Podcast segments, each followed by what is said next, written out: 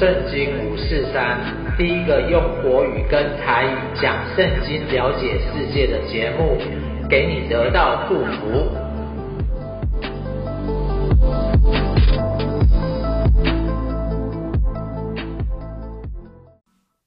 哎，亲爱的朋友，你好，欢迎你来收听圣经五四三。前一阵子有一个新闻啊，就是国宝的雕刻家朱铭，他呢被妻子发现。躺在家里面身亡，原因可能是久病厌世啊，轻生，享年八十五岁。其实这个消息一传出来啊，传出来的时候，很多人都不舍得啊，因为他其实是非常有名的一个人，他的这个雕塑作品啊，真的是非常的好看。有些人就是喜欢，就是很仰望他，然后他也觉得，哎，他人生经有名啊，有钱啊，但是却因为他。健康啊，心理健康的部分呢，就选择轻生这样子。所以呢，他当时也跟家人多次表达负面情绪，他心情也都低落，但是却还是选择这样方式。我相信不是很多人都喜欢见到的。所以，我们这一期的故事呢，我们就是特地讲到忧郁者患呃忧郁症患者的心声，还有陪伴之路。他的们他们的心声到底是什么？在过程当中，我们要怎么陪伴他？那上周呢，我们讲到约伯啊，约伯其实他是什么都有哦，哇，他是东方哦，就是在中东那个地方，接近中东那个地方，他是第一有有钱人呢，哇，很多牛很多羊，但是呢，撒旦攻击他，撒旦攻击他的时候呢，把他的财产都收走了，把他的儿女。哦哟，都带走了，所以他是从什么都有变到一无所有，从什么都有都变到一无所有。但是他在整个过程当中呢，他都没有抱怨神，他深信神是赏赐跟生命的主。所以我们的生活啊，有时候压力指数太多啊，也是忧郁症的原因。啊，所以上一集啊，真的是有一些朋友给我一些回响，也谢谢你们啊，真的让我知道说，诶，我做到一个，呃，真的是很多人都需要的主题，那也帮助，希望这些主题啊，可以帮助大家这样子。所以呢，我们这一次呢，就继续来看约伯的故事啊，他要怎么来呃走下去。那第一个部分哈，我觉得。我们要先了解一件事情，就是当约伯发生这件事情之后呢，他有没有朋友？他有没有朋友？呃，约伯的三个朋友：提曼人以利法、苏亚人比勒达、马拿马人所法，听说有这一切的灾祸临到他身上，个人就从本处约会而来，为他悲伤，安慰他。他们远远的举目观看，认不出他，就放声大哭。个人撕裂外袍，将尘土向天扬起来，落在自己的头上。他们就同他七天七夜坐在地上，一个人也不向他说句话，因为他极其痛苦。上周我们有说到了，约伯他家人死亡，财产都离开他，呃，这些财富都离开他了，他是非常的痛苦的。而且你知道吗？如果你是儿子啊，或是女儿过世，儿子或女儿过世，经过调查，通常要十四年才可以走出那样的伤痛哦。十四年以上才可以走出那个伤痛，不是马上就可以走出来的。而且那个伤痛是怎么个伤痛法？就像是在没有打麻醉的情况之下，直接挖掉你的眼睛，或是直接砍掉你的手，所以它是非常的痛苦的。所以我们也说到啊，撕裂衣服跟呃剃头啊，或是把头蒙上灰尘，都是在古代的时候啊，在四千年前，在以色列或是。美索不达平原、迦南这块地方，他们都是表示哀悼的意思，就像我们现在也是穿校服是一样的，就是披麻戴孝，这个是一样的意思。所以这三个朋友很安静的陪他七天，是一件很值得鼓励的事哦。所以罗马书十二章有说到，与哀哭的人要同哭哦，与哀哭的人要同哭。他前面是与喜乐的人要喜乐，与哀哭的人要同哭，要彼此同心。所以我们就看到有三个同诶。我们跟朋友相处也是这样子哦，要同乐，对不对？喜乐的时候我们陪他一起同乐，他忧伤难过的时候我们要陪他一起哭泣。然后我们在心态上要跟他同心，要同理他，彼此要在一起。所以约伯他这个时候有三个朋友。有一些好的支持系统，所以我们在面临这些事情的时候呢，我们不要一个人面对，有家人啊，有朋友，有医生、心理治疗师，甚至有一些团体，我这次会发上一些张老师的电话、安心专线等等，或是说，诶，有教会，那我记得啊，我一个牧者有跟我讲过，一个基督徒来到教会啊，要认识七个人。七个人哦，哦，你来主日而已，顶多可能就认识牧师师母，他们会跟你打招呼，有时候跟你聊聊天。但是你进到小组之后呢，诶，会认识小组长或是小组员。如果你这个时候加上一个服侍，哦，可能是接待的一个服侍啊，或是说，诶，想要唱歌敬拜神敬拜团的服侍，这个时候你就多了一个团体，然后在里面呢，你的朋友就会多了一些。如果你说，哎呀，我真的很不想有有时候服侍，没关系，你就是去用餐，去用餐，跟人聊天，有机会就会认识到一些人。好，那我们接着听下来咯。接着约伯他要怎么说呢？约伯哈，他其实就会唱，就是古代他们就会把这个心情啊，用写诗的方式写下来，就像我们中国人一样。很多时候，我们就把这个美妙的诗词啊写下来。那犹太人也是哦，他也把他的诗词写下来。他说：“此后，约伯开口咒诅自己的生日，说：愿我生的那日和怀了男胎的那夜都灭没，愿那日变为黑暗，愿上帝不从上面寻找他，愿亮光不照在不照于其上。”愿黑暗和死荫索取，那日愿密云停在其上，愿日食恐吓他，愿那日被幽暗吞夺吞而夺取，不在年中的日子同乐，也不入月中的数目。愿那夜没有生育，其间也没有欢乐的声音。愿那咒诅日子。且能惹动鳄鱼的咒诅那夜，愿那夜黎明的星宿变成黑夜，盼亮却不亮，也不见早晨的光线，因没有把我怀我的胎关闭，也没有将患难对我的眼隐藏。所以约伯啊，这一段他是讲说他自己为何要出生。为何要出生？他用光来讲到自己，希望他自己的生日啊，出生那一日是可以看到光的。但是他希望他可以这个时候他不要被生出来，光被收回。所以呢，他其实是跟上帝的创造是相反的。上帝的创造是由光开始，人生下来也是一开始眼睛打开看见光。但是他说他不要再见到光了，他不要再见到光了。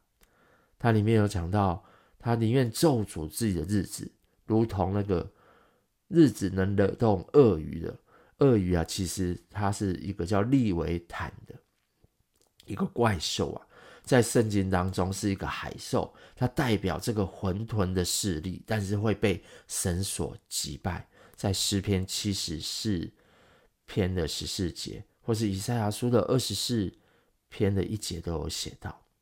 那后来呢？后来约伯他继续怎么说了？他说：“我为何不出母胎而死？为何不出母腹绝气？为何有膝接受我？为何有奈抚养我？不然我早已躺卧安睡了，和地上为自己。”重造荒丘的君王谋士，或与有金子将银子装满满屋的王子一同安息，或像隐而未现、不到其而落的胎归于无有，如同未见光的婴孩，在那里，恶人止息纷扰，困乏人得享安息，被囚的人得同得安逸，不听见督工的声音，不听见督工的声音。大小都在那里，奴仆脱离主人的辖制，所以他这里讲到啊，他为何活着？他为什么一生下来的时候还要活着？为什么有人接收他、接生他？为什么有人乳养他？他甚至把自己比作这些君王啊、谋士啊，甚至王子。他说，与其这样子，他还不如一开始就死掉了。他也感叹人生啊，他也真的是感叹人生。那后来他要怎么说？他说：“受盼望的人，为何有光赐给他？心中愁苦的人，为何有生命赐给他？我们切望死，却不得死；求死胜于求隐藏的珍宝。他们寻见坟墓就快乐，极其欢喜。人的道路既然遮隐，上帝又把他四面围困。”为何有光赐给他呢？我未曾吃饭就发出叹息，我哀哼的声音涌出如水，因我所恐惧的临到我身，我所惧怕的迎我而来，我不得安逸，不得平静，也不得安息，却有患难来到。所以他这里也讲到说，为何要给我盼望？他。其实就是讲到人生常常会讲的三件事情：我为何出生？我为何活着？我的盼望在哪里？其实我们都知道，约伯是一个对神有信心的人，但不代表他的内心啊不会产生这些负面的情绪。所以在整个过程当中啊，我们真的是看见约伯。他把一个人遇到困难的时候，遇到挫折的时候，甚至遇到意外的时候，他的负面情绪说了出来。他说了出来，他说了什么？他说：“我为何要出生？”他说：“我为什么要活在这个世界上面？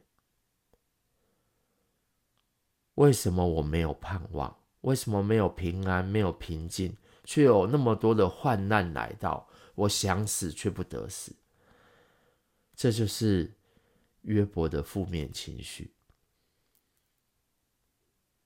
其实台湾呢，迈向高龄化的社会，六十五岁上的人口已经四百多万，四百四十五万了。卫福部也在一百零二年呐、有报告，其实有五到七的。民众是心情不好，觉得自己孤单、悲哀、提不起劲。有二十七哦，这个五到七趴当中哈，有二十七趴的长者觉得自己的健康加上身心的状况也不好，所以也对自己的生活极不满意。所以自杀呢，为老年人前大三大死因之一哦，三大死因之一。那自杀的部分呢，是年纪是越来越高。六十五岁以上的患者啊，十万人当中有三十二人是最高的，所以在自杀者当中有百分之九十五先前都有患精神疾病，百分之七十是忧郁症，所以老年忧郁症是可以非常影响生活机能的，严重的还会导致生命的危险。所以在这个过程当中，长者特别我们需要陪伴长者。有时候就是听他说话，去同理他，去了解他想讲的是什么，与他一起同吃，与他一起同悲哀，与他一起同心，同理他。所以，格外长者需要更多的支持系统。所以，我们要。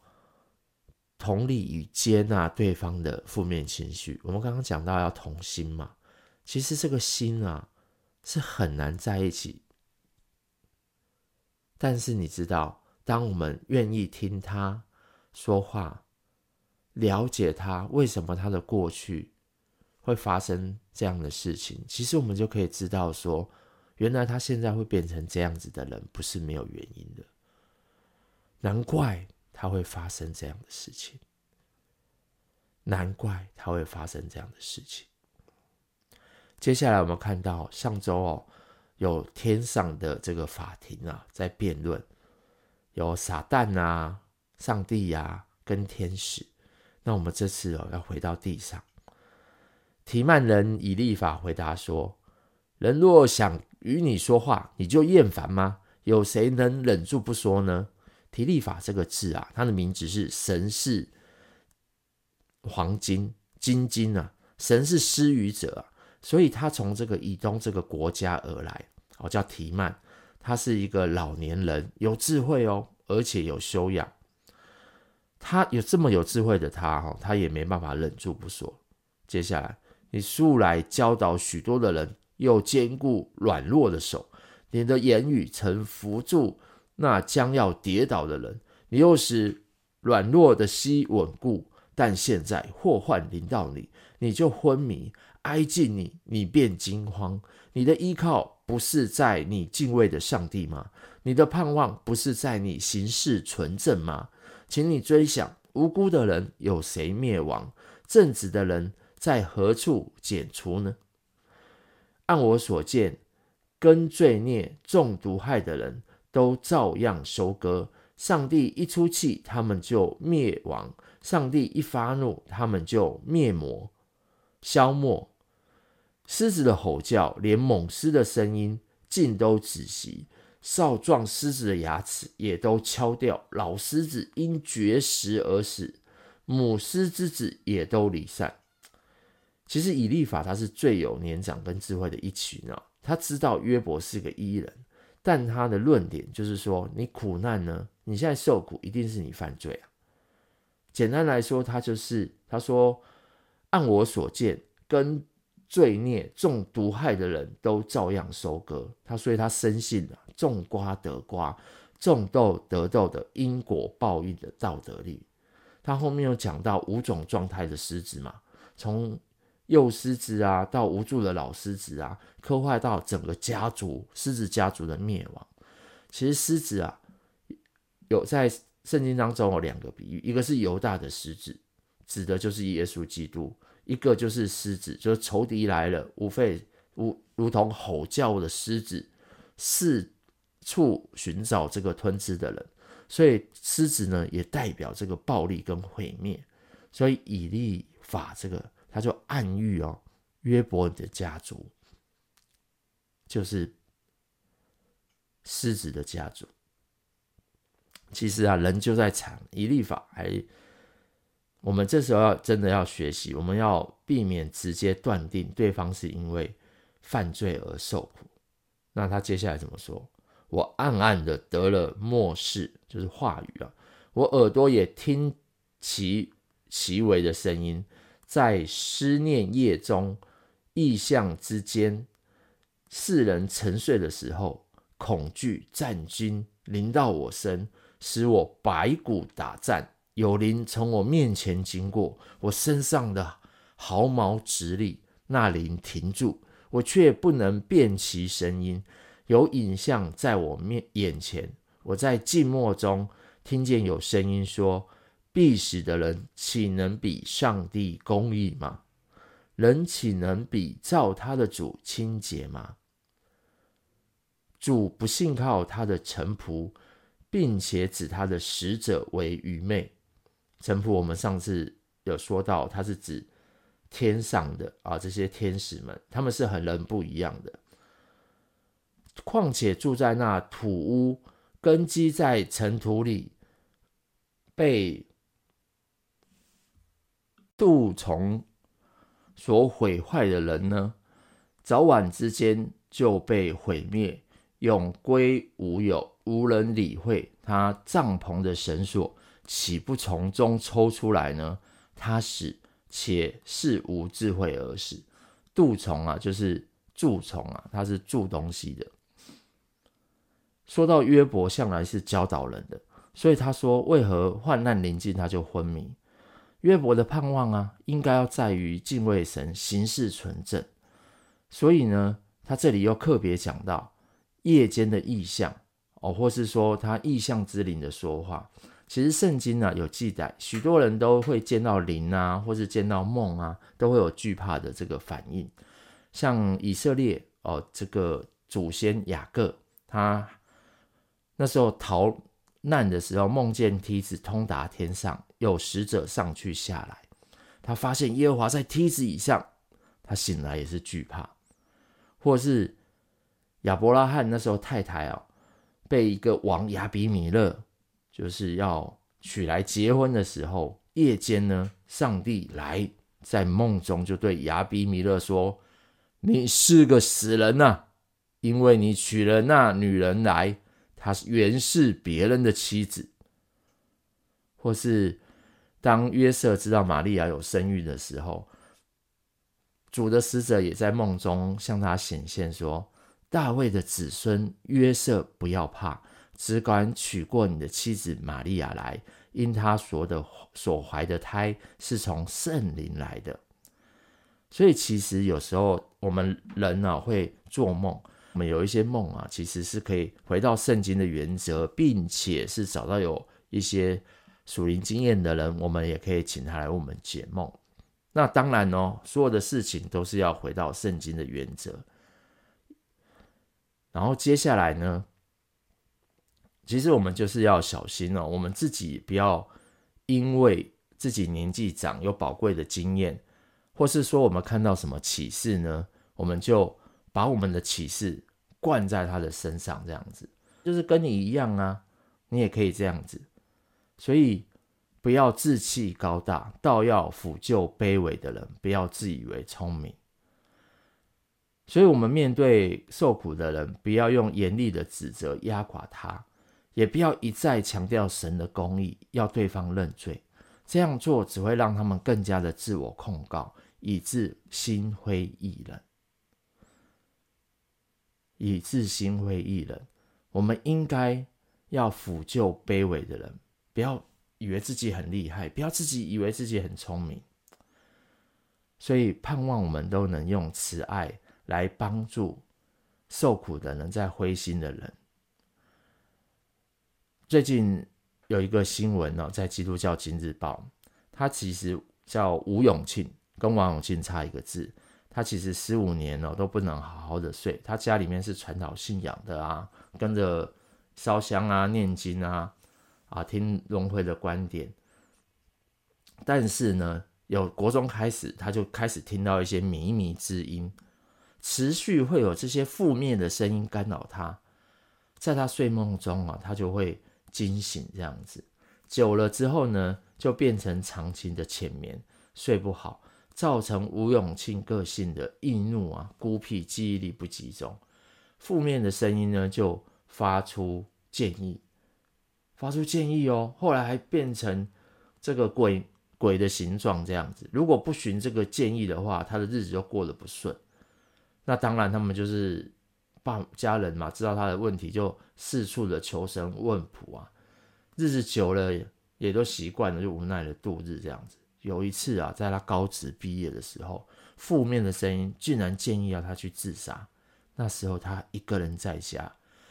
他就催促他上楼，并且一起灌输他说：“跳下来就解脱了，跳下来就解脱了。”已经站上楼顶的这个吴永庆，他陷入了犹豫，情绪开始控制不住，站在墙垣上大哭，哭着说：“一直哭，一直哭，都不晓得怎么办，都不晓得怎么办。你想想看，我这十五年来晚上都睡不好，都要被这种负面的这个声音啊弄到都睡不好。”压力大，有时候不照他的话去行事，他就会整个都很不顺这样子。而且他试过所有的方法，很多方法求神问卜都没有用啊。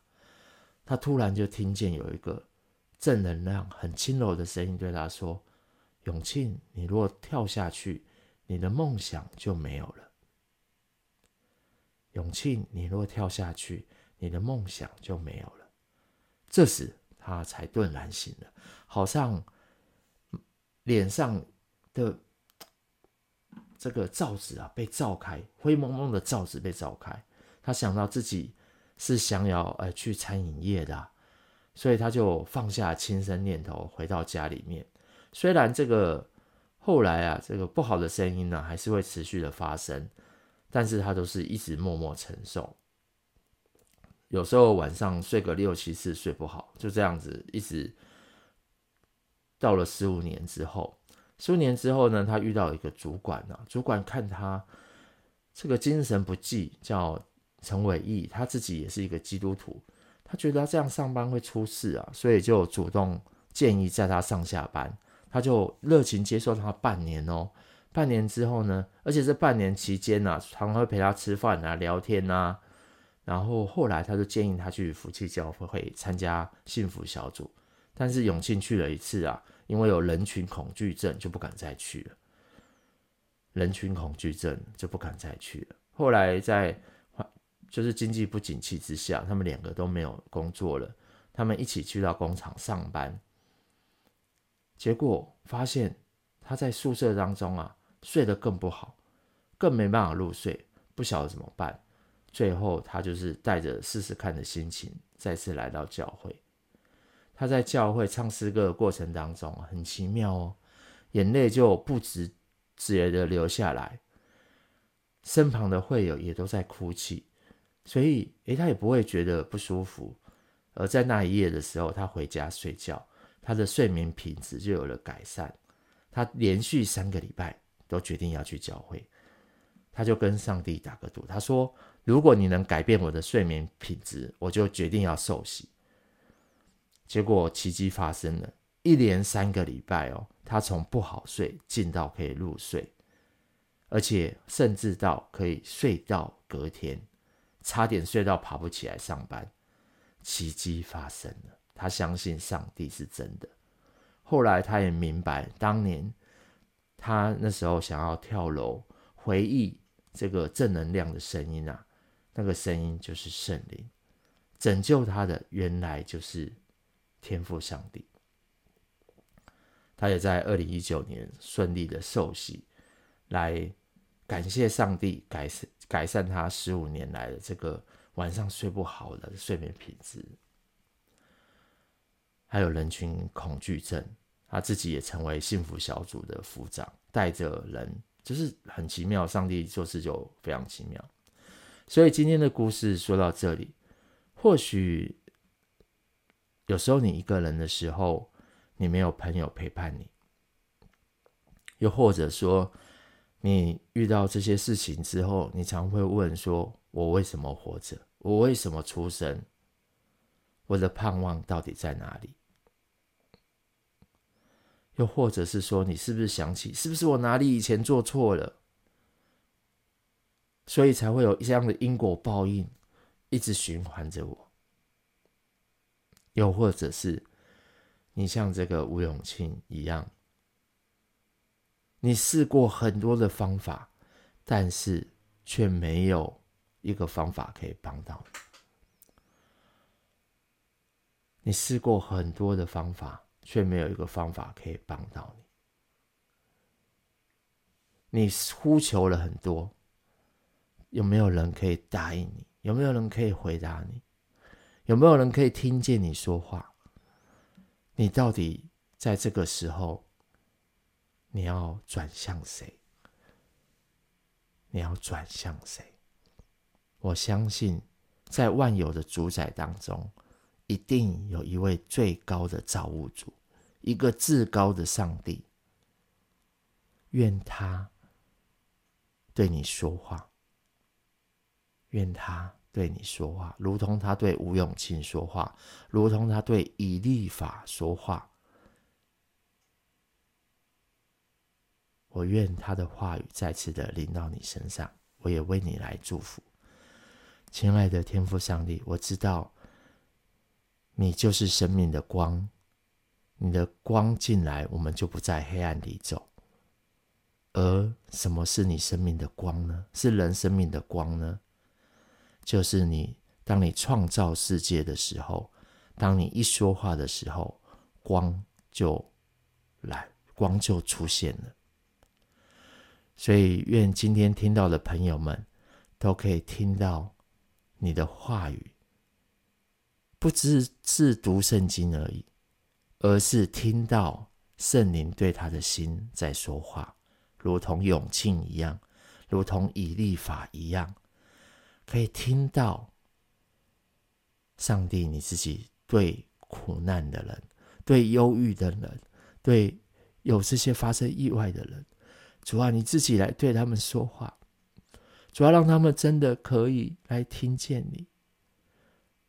主啊，在这个过程当中，主啊，也求你真的派小天使，常常的陪伴着他们。有时候是人，有时候真的就是天使。求你护卫在他们四周围。